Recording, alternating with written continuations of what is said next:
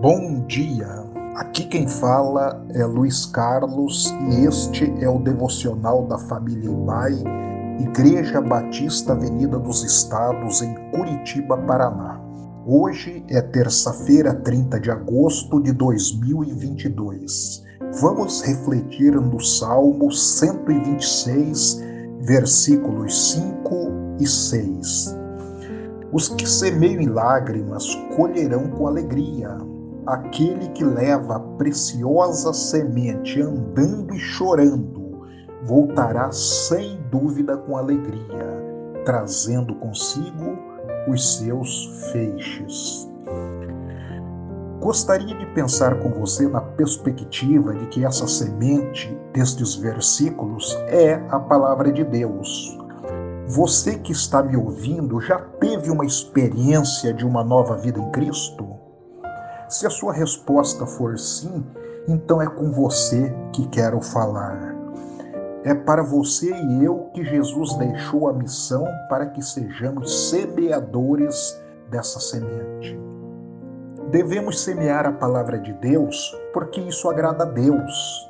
A vontade de Deus é que nenhum ser humano se perca, ou seja, ninguém vá para o inferno porque é necessário que as pessoas creiam em Jesus como Salvador. A grande alegria no céu por um pecador que se arrepende.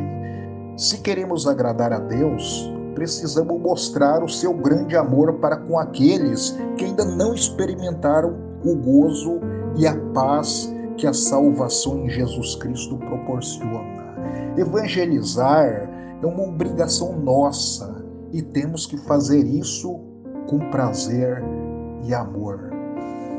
Semear essa semente pode gerar momentos de lágrimas. Semear em lágrimas é sentir dor pelos perdidos. A salvação e a libertação que experimentamos deve nos levar a sentir profunda dor e compaixão por aqueles que vivem longe de Deus, aprisionados nas garras do inimigo. Semear em lágrimas é superar dificuldades.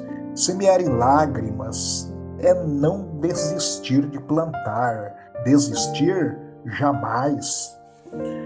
No serviço para Deus não pode faltar prazer, entusiasmo e alegria no que estamos fazendo.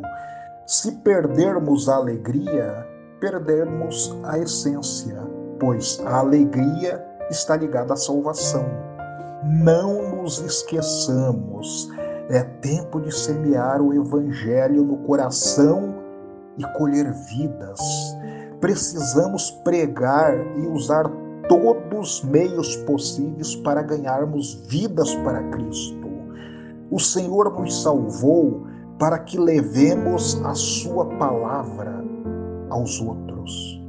Não podemos perder tempo que Ele, ao voltar, nos encontre trabalhando, semeando a semente do seu Evangelho aos corações.